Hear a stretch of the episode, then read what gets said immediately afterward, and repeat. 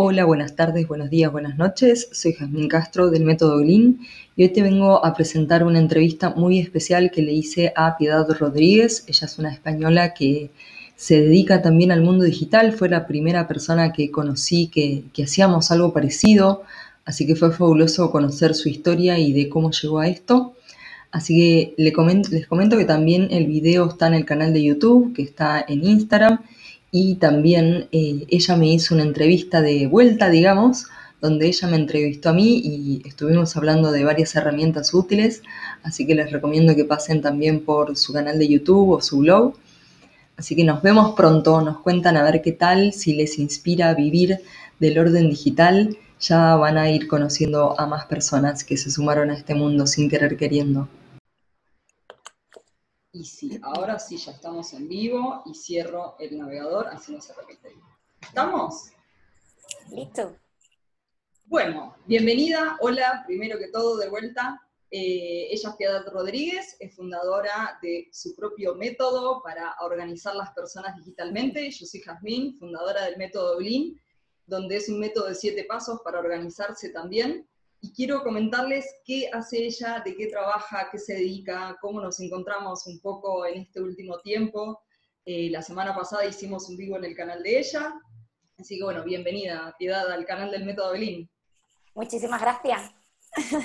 Hoy cambio de turno, cambio de turno. Muy bien. Teníamos que hacer el crossover acá entre, entre canales. sí. Les vamos a contar un poquito más de quién es Piedad, qué hace, cómo se dedica. Eh, como ya le notarán en la tonada, es española. Eh, desde acá estamos desde Argentina. A ver, se ve bien acá, muy bien. Estamos 100% en vivo.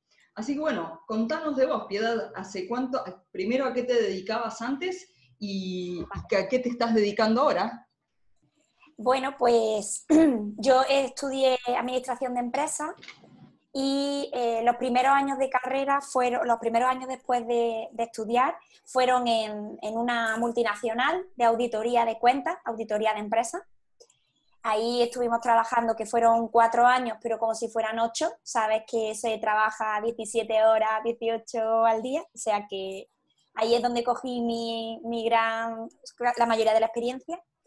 Luego fui asesora fiscal y contable en un despacho algunos años también, que de ahí también aprendí mucho, mucho, mucho. Transformé digitalmente todo, todo el despacho y quizás fue el sitio donde, donde descubrí lo que realmente me gustaba. Que me gustaba picar contabilidad, pues sí, que me gustaba la gestión de personas también, pero que realmente lo que me gustaba y lo que me, me apasionaba era eso, era transformar los procesos y optimizar y darle una vuelta de tuerca cada vez más a, al trabajo y al tiempo. Muy bien. ¿Y de ahí cómo surgió empezar a emprender? Porque de estar en las multinacionales con ese tipo de puestos donde muchas veces tenías libertades, como de un día para el otro no hay presupuesto, eh, hay que lidiar un poco con esas cosas, eh, porque es un puesto medio híbrido dentro de las empresas, alguien que quiere hacer mejoras. Hay mucha eh, como algún director o, alguien que mande, que, valide eso, porque si no es hacer tu trabajo del día a día y, nada más. Bueno, pues el, cambio, el cambio fue forzado porque realmente yo estaba muy contenta. Con mi trabajo, nunca se me había puesto en la cabeza emprender hasta el momento, era todo, necesitaba seguir aprendiendo, no me veía tampoco preparada para emprender, pero la maternidad mm, llegó y, ahí fue cuando necesitaba otro tipo de trabajo, mucho más flexible, pues organizando mi propio tiempo y a mi ritmo, el real, que había cambiado. Y bueno, al principio fue un poco por probar, como empezamos todos los emprendedores, ir probando, crees que tienes una idea. Mm, yo tenía claro lo que quería hacer, me lo decía mi marido, me dice, Piedad, pero tú qué es lo que quieres? Digo, yo quiero llegar a una empresa y, cambiar la forma de hacer las cosas, llegar y, analizarla y cambiar las cosas. Y luego irme y, buscar otra empresa. Y yo lo tenía claro, pero no sabía ni cómo, ni, ni cómo, ni cuánto, ni nada. O sea, empezamos siempre así. Y poco a poco conseguí de casualidad un cliente, que fue una casualidad, Y a partir de ahí, pues empezamos a perfilar, empezar a ver el trabajo, cómo yo podía aportar, de qué manera. Y bueno, pues justo hace tres años, ahora que empecé, así que... Tres años, un montón. Parece que llevamos toda la vida, pero es poco todavía. La gente me dice, Piedad, tú tranquila, se va a afianzar hasta los cuatro o cinco años, no se, no se afianza. No, no ya pasaste el límite de los dos años, que dice que los dos años las startups mueren, así que pasaste ese límite de los dos años y supuestamente ya no sería un emprendimiento, sino una empresa, pero bueno, depende del criterio, eh, literal. Claro. de dinero, ¿no? También. Sí, bueno, pero, pero es verdad que, existe, eh, en mi mente yo también lo tenía, ¿eh? Mm, vamos a esperar porque los primeros dos años tienes una ayuda en el autónomo aquí en, en, en, España, en Córdoba, y digo, bueno, pues como tengo ese apoyo durante dos años, vamos a lanzarnos. Si en dos años pues no es rentable, por muy que me por muy enamorada que estés de tu idea, de tu trabajo, y pero si no es rentable, realmente. Y, bueno, cuando pasaron los dos años, todavía no estaba a los objetivos que yo quería, pero, pero como tú dices, había pasado, lo había pasado, lo tenía cada vez más claro, ya teníamos definido, como hemos estado hablando antes, el, el proceso en sí, digo, ahora no me puedo echar atrás, ahora tenemos que probar un poquito más. Y así que ahí estamos. Hay que buscarle la vuelta. Eh, sí, creo que ese, ese tema de sé lo que puedo hacer, sé lo que puedo ayudar, pero no sé cómo, se lo podés decir a una empresa, pero hasta, hasta lo pueden tomar como irreal, como desde la desconfianza, desde la seguridad, desde muchos aspectos, decir, mm. ¿por qué te voy a dar el lugar y la confianza de modificarme a todo lo que estoy acostumbrado? Creo que acá nos mandan saludos. Eh, creo que eso, esa, lograr esa comunicación eh, y poder transparentar eso, eh, creo que es algo que las dos nos enfrentamos y, vamos a tener que seguir educando y creo que esto de la pandemia abrió los ojos a muchas personas a capacitarse online y demás, pero quizá en febrero vos hablabas de un workshop online y eso no era... Eh, no era parte del día a día de las personas, era como, bueno, si me queda lejos y es de otro país, si no, voy presencial y nada más. ¿Te ha pasado de que viene gente cerca tuyo a tus cursos online? Sí. Sí, sí, sí. Y incluso los presenciales se movían mucho y me lo preguntaban, Piedad, es que no lo tienes en online. Y yo decía, es que eh, realmente no me ha dado tiempo, porque si lo haces en online también eh, me, me, gustaba y tenía la idea de hacerlo con calidad, puesto que era una apuesta que la gente todavía no estaba acostumbrada, tampoco no quería hacerlo de cualquier manera, quería que fuera un buen producto. Y, hasta que, bueno, pues gracias en este caso a la pandemia, lo pude poner rápidamente en marcha. Sí. Pero me lo pedía la gente, sí, sí, me lo pedía mucho la gente en online. Y, yo seguía defendiendo presencial. Y, y, ahora incluso lo sigo echando de menos porque me gusta.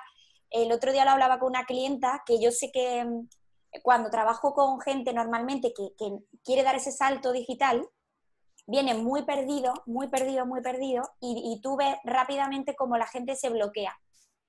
Y si estás a su lado, yo soy muy cariñosa, yo me gusta mucho estar con las personas, y ves que alguien se está bloqueando y te acerca, le ayuda, no pasa nada.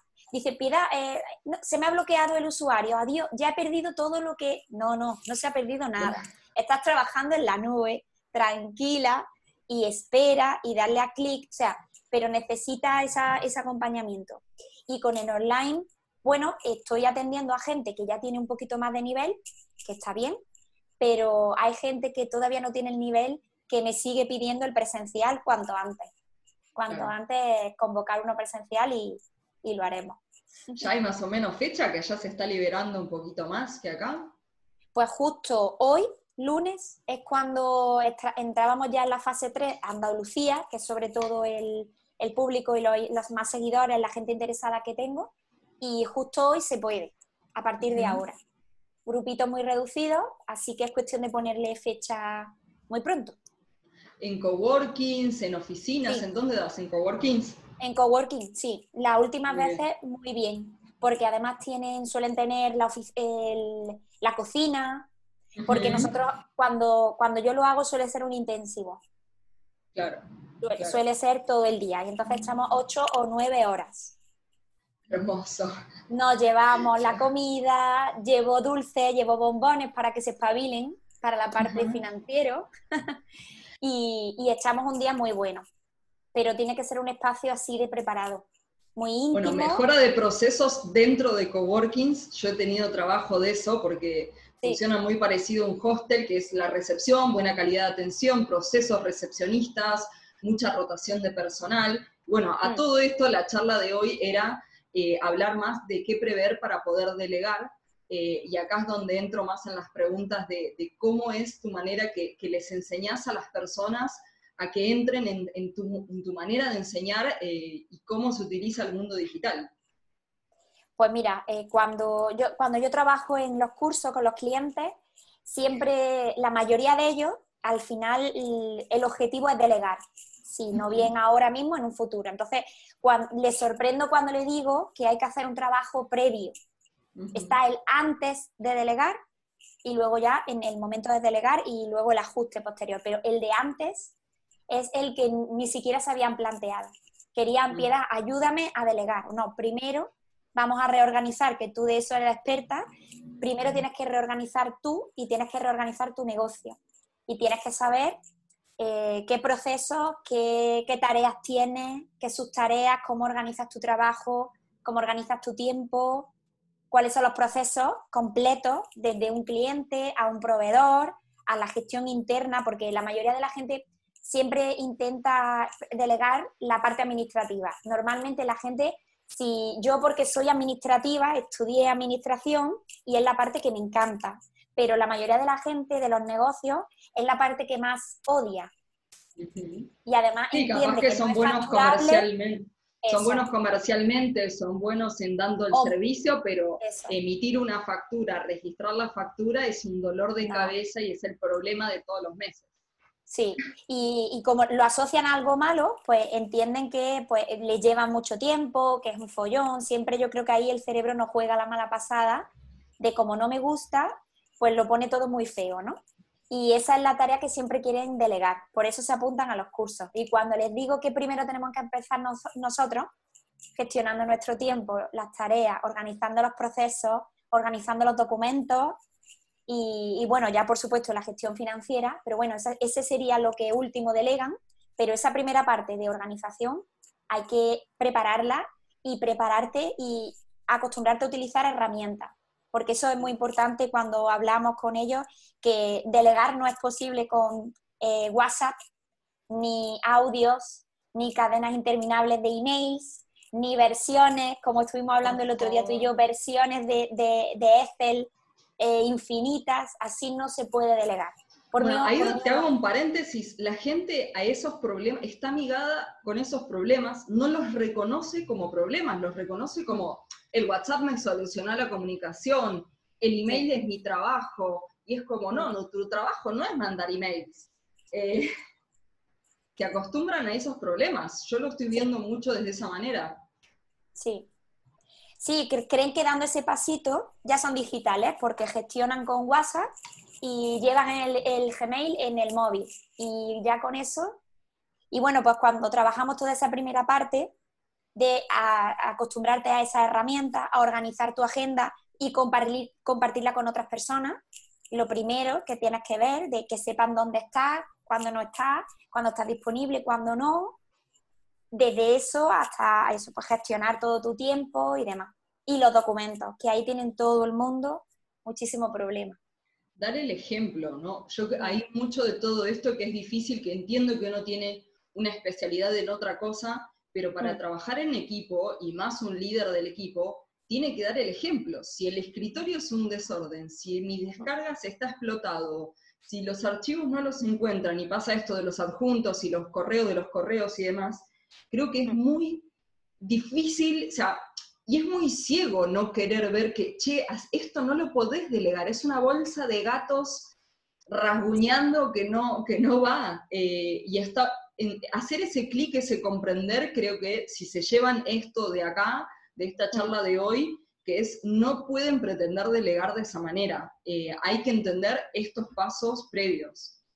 Sí, y, cuando hablamos de las tareas, le cuesta mucho trabajo. Los documentos les cuesta trabajo y, siempre, le, siempre trabajamos mucho sobre ese orden. Pero luego con las tareas es mucho más eh, evidente todos los días de, de, decir, bueno, pues ahora que tengo la persona, le he mandado estas tareas. Y es que esa persona no le cunde, no lo hace, lleva una semana con esto y le da vueltas, piedad, esto no funciona y le digo, vale, mándame pantallazo de, de las tareas, de la, de la, conversación, en la aplicación, por supuesto, donde sea, en el kit, cuál ha sido, mándame pantallazo y lees las tareas muy genéricas, sin explicación, sin detalle. Sin link. Nada, sin, nada, nada. Mm. Sí. Y le digo, pues, eso lo tenías en tu cabeza, lo has soltado, pero es que esa persona, mm, magia no podemos hacer. Magia hasta ahí no llegamos, Pero hay, que, hay que desglosar muchísimo más, hay que comunicar muchísimo mejor y explicarlo. Me decían, pero piedad, es que esto es sentido común, ¿no? Yo lo estoy poniendo como si fuera sentido común. O es que eh, lo tengo que explicar como si fueran como si fueran niños. Pues sí, pues al principio una persona que llega nueva, que no conoce tu negocio, se lo tienes que explicar como si con toda la paciencia y con todo el detalle que se lo explicaría a un niño. Igual. más que venga con un título, porque a veces quizás, y el ejemplo más claro es recursos humanos. Mm. Es como, quiero delegar los recursos humanos. Ok, que se haya recibido recursos humanos no significa que vaya a saber administrar la gestión que ya tenías previa, porque ella puede tener todos, ella o él puede tener todos sus conocimientos teóricos, pero después, si no encuentra el archivo del legajo o no existe ni siquiera un archivo del legajo, no se puede pretender milagros desde ese lado. Es empatía. Y ahí es cuando trabajamos mucho en el tema de los procesos, cuando me dicen, bueno, pero un manual de procesos, si mi empresa es muy pequeñita, si yo soy un autónomo, la empresa es muy pequeñita, digo, bueno, pero seguro que podemos sacar en una conversación varias plantillas. Por ejemplo, cuando llaman al teléfono, qué información hay que dar, cómo te gusta saludar a tus clientes, o preparamos una base de datos de clientes con información para que cuando llame la persona pueda saber con quién está hablando, cuál ha sido el historial de ese cliente, qué se le ha vendido o qué suele comprar. Seguro, seguro que, se pueden organizar algunas plantillas y esa información hay que dársela ya preparada a esa persona. Cómo quiere atender, cómo, cómo te gusta escribir, incluso las plantillas de email, suelo preparar muchísimas plantillas de email. Súper útil también hablamos el otro día, hablamos en, tu, en el video de tu canal, hablamos de, las plantillas de email. Sí. Eh, ahí me interesa. Sí, dime. Decime, Dime, dime, dime, cuéntame. No, me olvidé.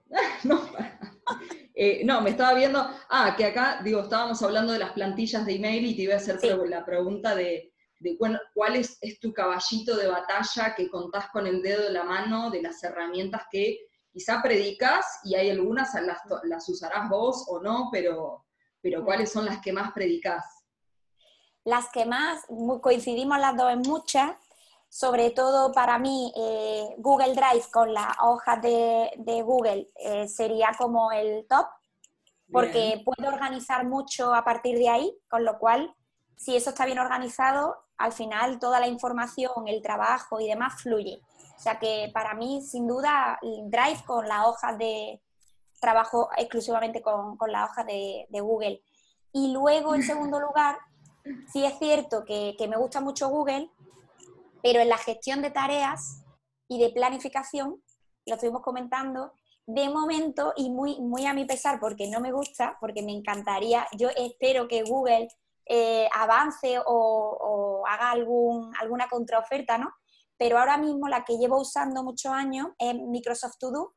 Antes era Wunderlist y ahora desde hace desde este 2020 es Microsoft To Do y me parece súper completo porque mm, trabajo las tareas categorizadas por listas, que para mí eso es importante, para saber eh, de cada trabajo, por ejemplo, contabilidad, pedidos, recursos. Ya tiene emojis eso. ¿Ya tiene emojis? Sí, sí, sí, ya tiene, ya tiene todo. Sí, sí, sí. Y colores, y colores que no tenía yo puestos colores y también le he puesto colores. Sí, sí. Muy bien. Me encanta. Y luego a esas tareas le vas, planificando y le vas asignando una fecha de vencimiento. De manera que tiene un filtro que tú te va, te va indicando tu trabajo, el anterior que no lo has hecho, te lo marca como pasado, el de hoy, el de mañana y el de los próximos días. Y ahí me voy organizando súper bien. Entonces, para la gestión de tareas como tal y de trabajo, utilizo Microsoft To Do y me gusta, me parece muy completo y para delegar también, muy completo. Ah, podés compartir con otro usuario Microsoft. Sí. No lo usé. OneNote es algo que los que vienen del Moodle Outlook es muy difícil de que suelten, suelten OneNote porque también tiene esto de que puedas escribir textos largos, tiene, tiene eso de que Microsoft To Do tienen los dos, eh, una buena capacidad de texto que, quizá Google Task te queda corto. Google Task podrías ver todo esto agendado, pero no se puede compartir y eh, nada, no, no es para textos tan grandes. Así que ahí, a ver, ahí es donde no, hay, no es Google y solo Google. Eh, pero el tema es tener estandarizados los dos mundos. Si yo te pregunto, las carpetas con emojis de tu to-do tienen relación y son las mismas con colores y emojis que tu Google Drive, que esos dos mundos se hablen, no importa qué herramienta sea, pero que todos los mundos hablen de, con las mismas etiquetas, palabras, emojis, o lo que sea necesario. Sí. ¿Cuál más? To-do. To-do, eh, hojas de cálculo de, hojas de cálculo. Sí. Y, bueno, en principio te iba a decir la parte, la parte financiera, porque hay mucha gente que, me dice que, bueno, con la, con la plantilla de Excel lo que maneja, pero sí es verdad que mi facturación y mis presupuestos, que sí manejo, eh, más, necesito un poco de más automatización, sí que tengo un programa de facturación para eso, que luego exporto a mi planilla para ya hacer toda la contabilidad y cerrar tanto ingresos como gastos y cerrarlo todo. Pero sí llevo desde el móvil una aplicación gratuita de, facturación y presupuesto. ¿Cómo se llama? ¿Para, ¿Es para España nada más? No, no, no. Yo utilizaba antes Contasimple, contasimple.com, eh, y tiene la versión gratuita muy potente, y llevo dos meses con Hold, no sé si se escribe Holded, también es súper famosa, además eh, fue porque ha puesto muchísima publicidad en Instagram estos meses y la vi y estuve echando un vistazo y es lo que pasa que es mucho más potente. Claro, para mis cursos, para gente que está dando ese primer salto digital, no se puede ir a ese tipo de herramientas, que, ya la interfaz es un poco más complicada. Yo disfruto, yo cuando la abro y veo todas las, posibilidades que tiene, porque te permite generar tu CRM de clientes, ahí. Y eso es, eso es por lo que quiero cambiarme, para tener también ahí un control. Facturación y CRM juntos. Facturación, CRM y gastos todos juntos, muy bueno. Todos juntos. Y hay una parte también de gestión de proyectos y tiene también, lo que pasa es que yo no, me suelo, no me suelo identificar tanto con, bueno, con los sistemas para organizar tipo Trello, ¿no? De, Por cajitas, por sistema Kanban. Bueno, pues tiene un bloque también de eso para gestionar por ahí grandes tareas. No para el día a día, quizás porque desde el móvil no es tan operativo de esa parte. Sigo, me sigue gustando mucho más Microsoft To Do, pero es verdad que es una herramienta que la estoy viendo muy completa y sí con un saltito más digital, un poquito más avanzada, más potente. Está bueno, está bueno porque ya lo pensás de, una herramienta que te da muchas funcionalidades y que sabes que centralizás muchas planillas sueltas en una herramienta. Eh, acá en Argentina, con el tema impositivo que hay, no sé si nos podemos bajar cualquier aplicación. Es más, las mismas argentinas, en Argentina está Contagram, Colpi, pero creo que justamente son solo para Argentina, ya me corregirán, dentro de unas semanas voy a dar una charla para Colpi de lo, mío, de organización, eh, pero que los sistemas todos estos sistemas tienen un gran problema de usabilidad y de abandono de la herramienta, que la gente configura tres cosas, se aburrió, completa, lo deja de usar, el día que lo quiere retomar lo ve desactualizado. Entonces, eh, casarse con una herramienta, que yo me digo eso, casarse con una herramienta es muy importante entender los pros y los contras antes, no suscribirse porque sí a cinco a la vez, eh, como tenés que tener tus planillas ordenadas para pasarte un sistema, para saber qué configuración le tenés que hacer el sistema, porque si no se empieza siempre de cero. Eso no sé si lo habrás visto en empresas donde tiene un sistema de gestión y sus planillas tienen otra información.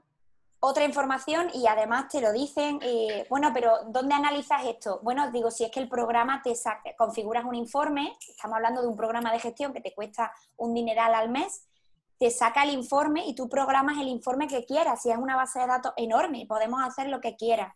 Y te dicen, no, no, pero es que yo como me organizo bien, es con mi planilla de Excel. Y, y, dices, bueno, pero entonces, ¿por qué pagas 250 euros al mes por un CRM? Por decir que soy digital y me he transformado. Bueno, si es que no, no le está sacando ese partido, ¿no? Y hay empresas en las que hemos tenido que abandonar y dejar una plantilla, un programa muy sencillito, muy barato de facturación, simplemente, para que sea muy rápido y lleve un orden y demás. Y, luego el resto de gráficos y el resto de análisis eh, en su plantilla, que era la que, quizá dándole una vuelta, reestructurándola un poquito, pero era con lo que realmente se sentían cómodos. Claro.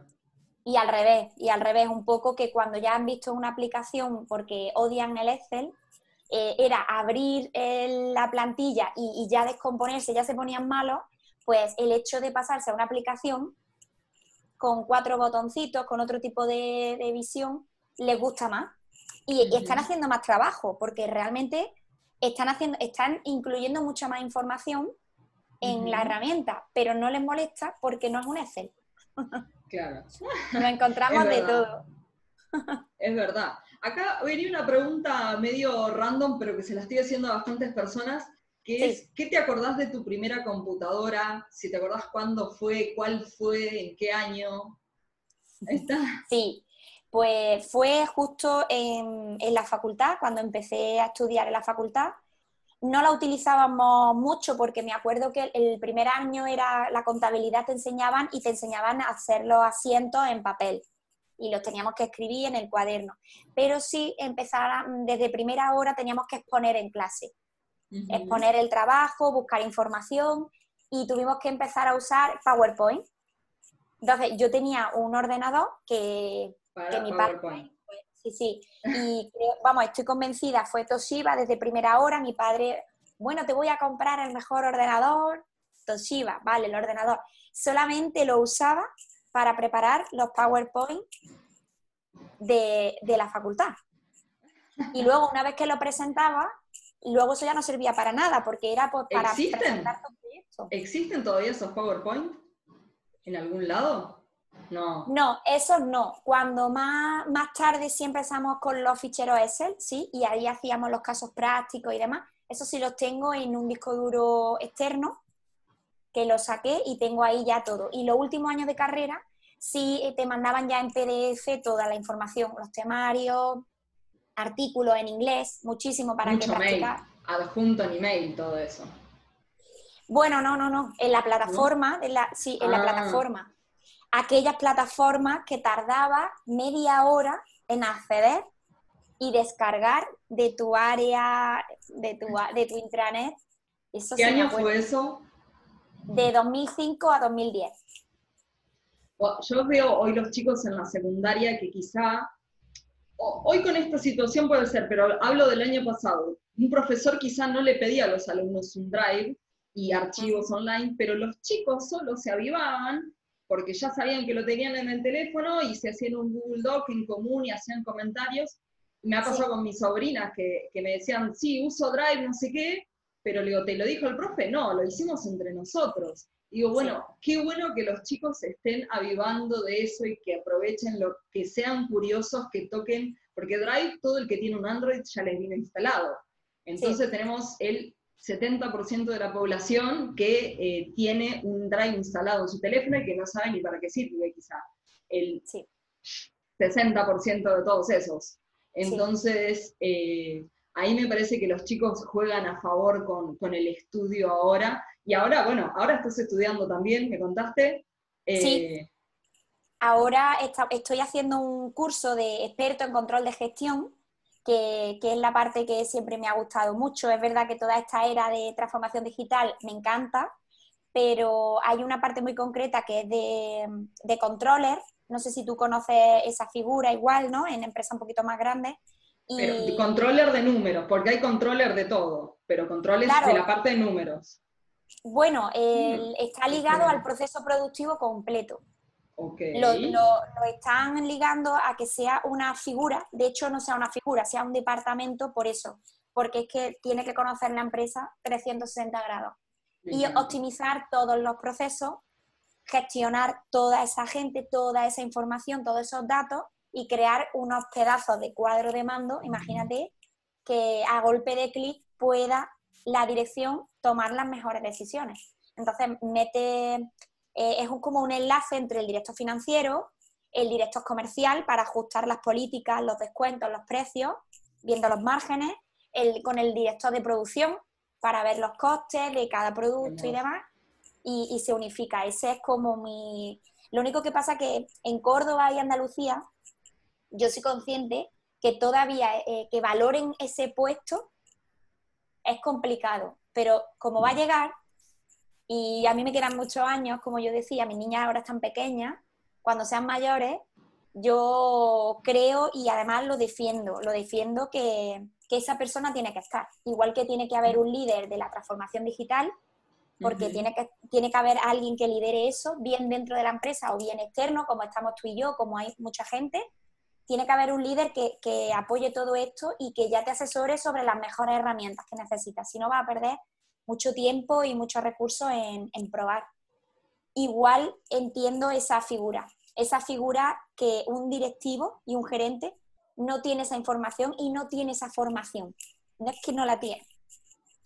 a mí a los 21 años, dentro de todo, me habían dado ese puesto entre comillas, que el, equipo se llamaba de Lean Manufacturing, la metodología de trabajo de Toyota, y yo te juro que era de rompeolas, de, che, eh, los, en ese momento Excel, en el servidor había una carpeta que se llamaba indicadores, que cada una de las áreas tenía un template para completar. Y al día de hoy me pongo a pensar y digo, qué complicado que era recopilar esa información. Hoy con todo lo digital que hay, que una empresa puede tener y reaprovechar, igual en esa empresa tenían SAP, sería, pero estaba como el, mundo del disco y el mundo del SAP eran dos mundos totalmente diferentes. Eh, no dudo que haya mejorado en ese tiempo, pero era de vuelta una multinacional que se podía dar el gusto de tener ese tipo de puestos, una gerencia, tres personas, pasantes y demás. Pero en una pyme del día a día es como lo ve inimaginable, eh, pero tienen que entender que es necesario para seguir creciendo, que, todas esas empresas que alguna vez fueron chiquitas para ser grandes hicieron eso, hubo un clic para escalar lo que decías de ventas anteriormente, de, cómo querés que venda la otra persona. Eh, yo mismo hasta diría, si hoy yo lo tengo que delegar, eh, no sé cómo explicarlo, pero es que es algo inconsciente que quizá no es una intención de vender, sino de conectar compartirte lo que puedo, lo que puedo enseñar eh, y de ahí sale lo demás. Pero decís, ¿cómo lo enseño? ¿Cómo lo procedimiento? Sí, mira, justo el otro día estaba armando un procedimiento con un video nuevo que era, ¿qué hago cada vez que entra un nuevo Gleaner de consultoría? Hago una carpeta en el Drive, hago una carpeta en el Gmail, eh, lo ingreso a la, a la, base de datos, cargo las horas de trabajo, agendo las reuniones planificadas, como todos los pasitos y, me parece súper importante hoy en este nuevo cambio de procesos que todos los procesos tengan un link. Eh, te llevan al Drive, te llevan a una página, te llevan al sistema que es cloud, te llevan a una imagen, te llevan un video, pero va a ser todos los un, un proceso va a derivar todo a links donde está la actividad. En franquicia ya se hace eso, o por lo menos lo he trabajado, y me parece fabuloso entender de que ya no es el manual de 300 hojas, sino es links, links, links, la barra de favoritos y todo eso, cómo cambia el paradigma. Eh, sí. Lo hablamos también, ¿no? Los vídeos, todo en vídeo, con, una, con una, con la parte de, Google Site, ¿no? Interno, con tu manual de procesos, ya va a ser todo ahí, sí. te puedo mostrar de esos. Y si te pregunto hoy, eh, ¿qué, ¿Cuáles crees que son tus procesos ya afianzados? Decís, la otra vez vos habías contado de, bueno, es mi día de hacer mi cierre de finanzas con esta aplicación que tenés y o las planillas. Digo, ¿cuáles determinaste que decís, sin esto no puedo mantenerme en el tiempo? O se descontrola. Pues, sí, pues no necesito, eh, con esta aplicación de tareas, necesito esa visión de eh, cuáles son las tareas, cuáles son las que le he ido poniendo fechas prioritarias y ver un poco el proceso. Necesito sentarme y ver cómo es la semana, reajustar continuamente y, necesito esa seguridad ya de que esa idea que tuve o ese proceso que apunte está ahí y ya no está en mi cabeza. Entonces, eso para mí sería mm, tener que volver a recordarlo todo. Yo creo que he perdido memoria o a lo mejor la estoy utilizando en otra cosa, ¿no? Pero sin, esa herramienta que para mí es mi base para planificarme, sería, bueno, me sentiría súper perdida. Y lo hablamos el otro día, lo puse en un post de, hay veces que me, que, bueno, pues pasas una semana muy estresante. El hecho de volver a tu sistema y volver a sentarte y decir, ¿qué es lo que he hecho? Voy a tachar, ¿qué es lo que me queda? ¿Cómo y volver a ese sistema mm, es, lo que, es lo que me mantiene. Si no lo tuviera, sería una pelota de estrés, de agobio importante.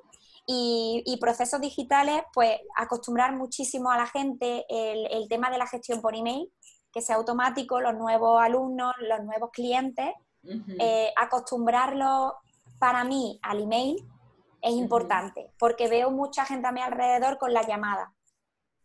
Ah. Veo muchas llamadas.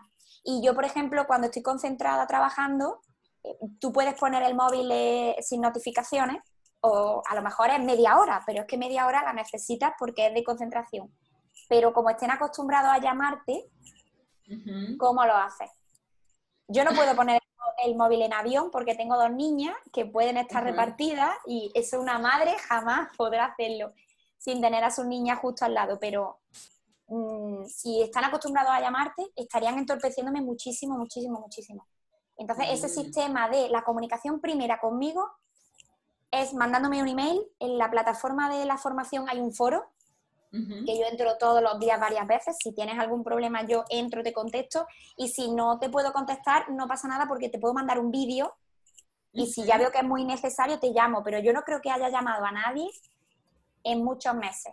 En muchos meses. A lo mejor hay alguien que necesitaba hablar conmigo por, por tener un poco de contacto, pero ese sistema de comunicación a través del correo electrónico, a través de las clientas que, me tiro muchos, muchos meses con ellas, que le, abro un Microsoft To Do, nos comunicamos por ahí, qué es lo que hay que hacer, qué es lo que he hecho y qué es lo que necesito, ¿no? Ese tema de comunicación con clientes para mí es muy importante. Me ahorra mucho tiempo te, te rompe la rutina.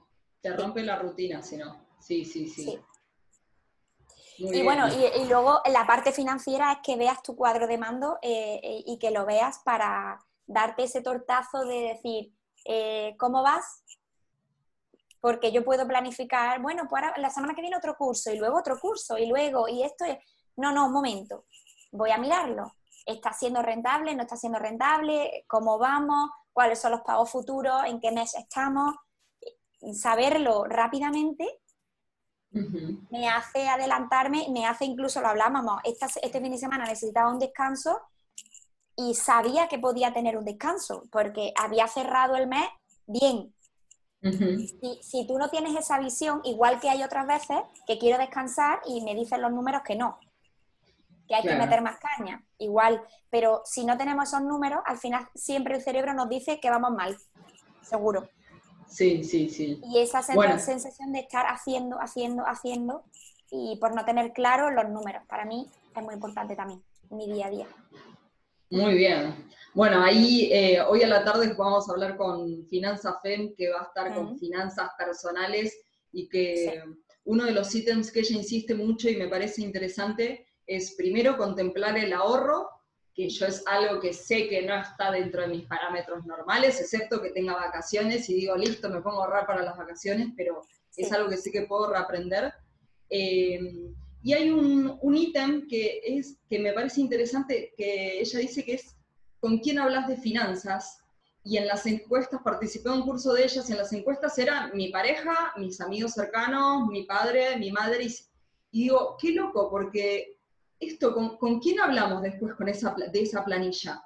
Eh, y, no hace falta que sea solo un contador o un financiero. Eh, quizá un amigo cercano nos va a dar un punto de vista muy sesgado, o che, qué bueno, qué bien que te está yendo, pero, pero no, quiero que, me retes, que me des palazo, que, y ahí es donde qué interesante esta propuesta de empezar a hablar de finanzas. Como parte del día a día. Eh, no sé si esto te toca con la gente que, viene a tus cursos, que de vuelta se está abriendo con vos a mostrarte todas esas planillas, números o, planillas híbridas, pero al final tienen números. ¿Qué te, han pasado resistencias con eso? O sí, pero al contrario, eh, realmente la mayoría de la gente eh, te dice que sí, que, o te dice que lo controlan, porque siempre pasa un cuestionario previo, y te dicen que sí, que controlan, y luego cuando me lo enseñan, controlan las ventas y los presupuestos. No controlan ningún tipo de gasto que no sea algo muy domiciliado, algo como muy, vale, sí, eso, el autónomo. El autónomo que tengo que pagar tanto. El resto de gastos ni lo tienen contemplado ni, nada. Y, luego hay otro tipo de gente que, realmente lo confiesa y, que vive mirando el saldo en el banco y poco más. Y esa es la tranquilidad que tienen, mirando el saldo en el banco. Suele ser gente también, ese tipo de gente suele ser un poco más conservadora, de manera que como no lo tienen controlado, entienden que no deben gastar demasiado, siempre están controlando el gasto, cuando realmente echas las cuentas y pues sí podrías no solo gastar un poquito más, sino te puedes permitir esa formación que te hace falta, o te puedes permitir un viaje, realmente, o no, o lo mismo echar los números y efectivamente estaba en lo cierto y, no puedes permitirte nada. Pero yo creo que eso es perder el tiempo. Estamos, eh, como lo dejes en, lo que la mente te diga o en lo que tú intuyas, y en un saldo en el banco, cuando luego te llegan los impuestos, yo le decía, pero bueno, es que eh, la gente yo entiendo que no sepa de fiscal, bueno, pero no hay que saber de fiscal. Tú ya sabes que hay un IVA, que hay unos impuestos que no son tuyos. Pero claro, si tú vives mirando el saldo en el banco y de repente te quitan 800 euros que considerabas tuyo, porque es tu, modo de tu finanzas, tú controlas tus finanzas, el banco, pues sientes ese robo o, de repente no te lo esperas y tienes imprevistos y tienes, y tienes incluso complicaciones. Es verdad pero es por eso, porque, porque no, no, no, están realmente gestionándolo bien, aunque sea en una plantilla, pero poniendo realmente cuáles son tus ingresos, no los totales, cuál es el neto tuyo y cuáles son los gastos, dónde se te está yendo el dinero.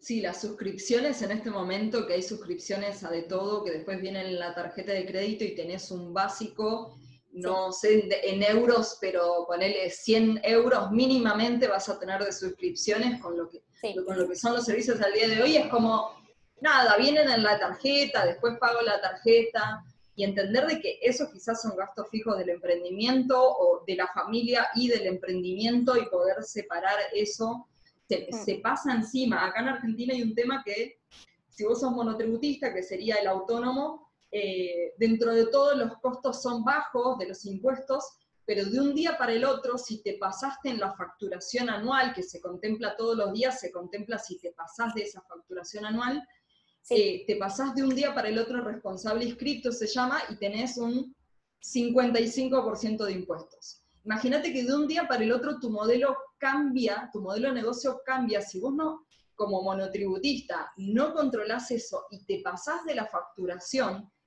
tú no podés, primero no podés volver para atrás.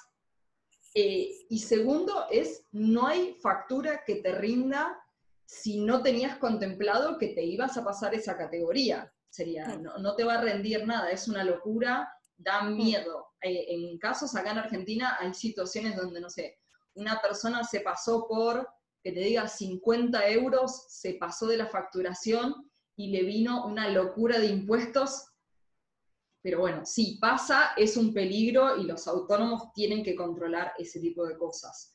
Me parece. Y lo fácil que es controlar eso en un Excel, ¿no? Con una resta, como yo digo, no necesitas ser experto en Excel. Estamos hablando de sumar tu facturación y restar arriba tu límite o abajo y, ver ahí esa cifra cómoda.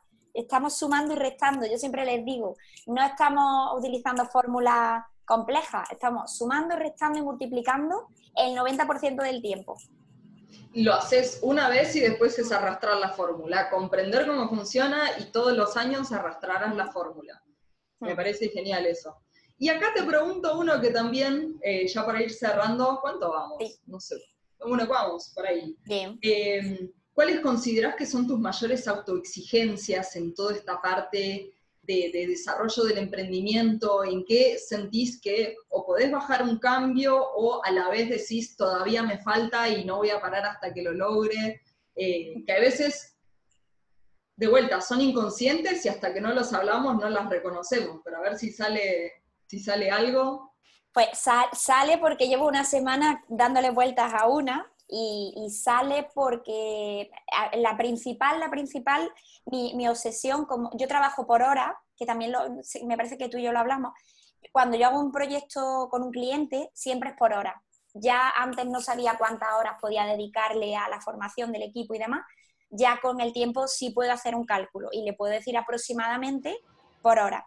Y siempre mi obsesión era, pues, cuál sería ese precio por hora que realmente, y, en eso he estado probando mucho y aún tengo que seguir afinando, porque no es solo la hora presencial, sino el trabajo previo de gestión de citas, de ponernos de acuerdo, de eh, que todo el mundo haya visto un vídeo, que todo el mundo haya leído, para que cuando yo llegue vayamos más avanzando, y luego las dudas de después, que son unos cuantos de correo, algunos cuantos de mensajes y siempre un ajuste, ¿no?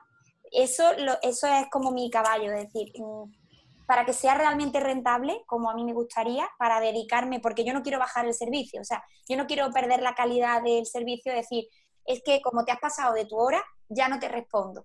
Y ese email ya tienes que, eso, eso no lo voy a hacer. Entiendo que no. Entonces, tengo que jugar ahí con el precio por hora, a la hora del presupuesto, ajustarlo. Y hay mucha gente que me, me dice que, que no se puede hacer por hora, que al final es un proyecto. Y es que en mi caso, me imagino, a lo mejor no es el tuyo, pero con, mi familia, ¿no? que es mi principal autoexigencia, son las niñas. Yo tengo unas horas limitadas al día. Y como tengo unas horas limitadas al día, tengo un límite de clientes y tengo un límite de acciones. Entonces, para mí controlar mucho y optimizar mi hora de no perder el tiempo, eh, intentar automatizar cosas para no perder el tiempo, organizarme muy bien la hora, que, realmente el cliente está activo, porque yo conectarme a las 7 de la mañana y que, que nadie me haga caso y no me contesten los emails para que luego me molesten después a las 2, a las 3, a las 5. Entonces, el, tema de controlar la hora y el precio por hora para que sea rentable es, es, continuo. Con los cursos es mucho más fácil porque eh, ves el grupo más o menos, es un grupo que tiene un trabajo previo, que eso la gente no lo ve, ah, es que en un curso has ganado tanto, no. Hay un previo de gestión de alumnos, de facturación y demás, y luego hay un post de todas vuestras dudas, que siempre digo, aquí me tenéis, escribidme por correo, aquí me tenéis, y, me, suelen y me suelen escribir los días de después practicando las herramientas. Y eso es mucho más fácil de, cuadrar el, el precio. Pero cuando son clientes y son muchas más horas, es complicado. Al final siento que, no sale a veces tan rentable y tengo que seguir viendo, a ver. Bueno, si te puedo contar un poco desde mi experiencia, si te sirve, eh, a mí me ha pasado de que el servicio de consultas, de sé que me vas a consultar a cualquier hora estos primeros tres meses, tiene, es un producto. Las horas de reunión es otro producto.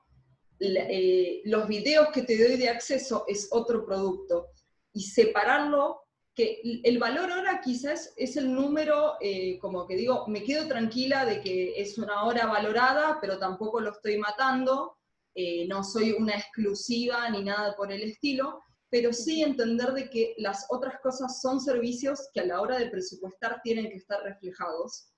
Eh, porque de esto, sabía que tenía trabajo previo, sabía que les iba a grabar material, sabía que me iban a llamar a cualquier hora o me iban, o me iban a consultar, entonces digo, ok, estos primeros tres meses en toda esta propuesta de consultoría, esto va a estar incluido, pero desglosado. Eh, no sé, a mí me sirvió reflejarlo de esa manera. No lo tengo hecho así y, me parece muy buena idea. Porque es esto, eh, las consultas en estos tres meses, esto, eh, lo necesité separar para saber que eso, si yo ya sabía qué pasaba, necesitaba reflejarlo en el presupuesto porque si no sentía que la gente sacaba la cuenta por hora y decía, no, esto, esto es re caro. Porque hacía el paquete en bola. Eh, así que bueno, si te sirve, genial, para los que les sirva también, genial productizar sus servicios, que es súper difícil, no lo haces de un día para el otro, necesitas conocer bien lo que has hecho, linearte, diría, linearte, entender cuáles fueron tus procesos, definirlos dentro de la carpeta de un cliente, esto hice con este cliente. Ordenando archivos, esto hice con este cliente, esto hice con este cliente. ¿Cuál es el patrón repetitivo de esos servicios? Eh, y después ponerles nombres, ponerles un precio, ajustar ese listado de precios. Acá con la inflación que tenemos se debería actualizar cada dos meses fácil, pero no. Eh, y también a la vez me ha servido para presupuestar a todas las personas de la misma manera y que quizá después hay un descuento de porque me va a referir personas o porque viene de una comunidad de conocidos o exalumnos o lo que sea. Después haces un descuento que te siga rindiendo el precio final por hora, que, el precio final por hora que te siga rindiendo, pero eso también está bueno reconocerlo, los referidores, eh, los que te van a contactar con más personas que pueden transmitir eso. Así bueno, espero que eso te sirva a vos y a, los y las demás que están escuchando. Eh, y bueno, nos vamos a despedir, que ya estamos hace una hora. Sí. Bueno, Piedad, gracias por haber venido a participar del canal de acá. Eh, estamos en contacto por todos lados. Y nada, y ya veremos a ver qué sigue surgiendo entre nosotras. Perfecto, estaré pendiente esta semanita que estás a tope, estaré pendiente de, todo, que no me lo quiero perder, todas tus entrevistas. Muchas, muchas gracias por haber venido. Te mando un beso y corto el vivo por aquí.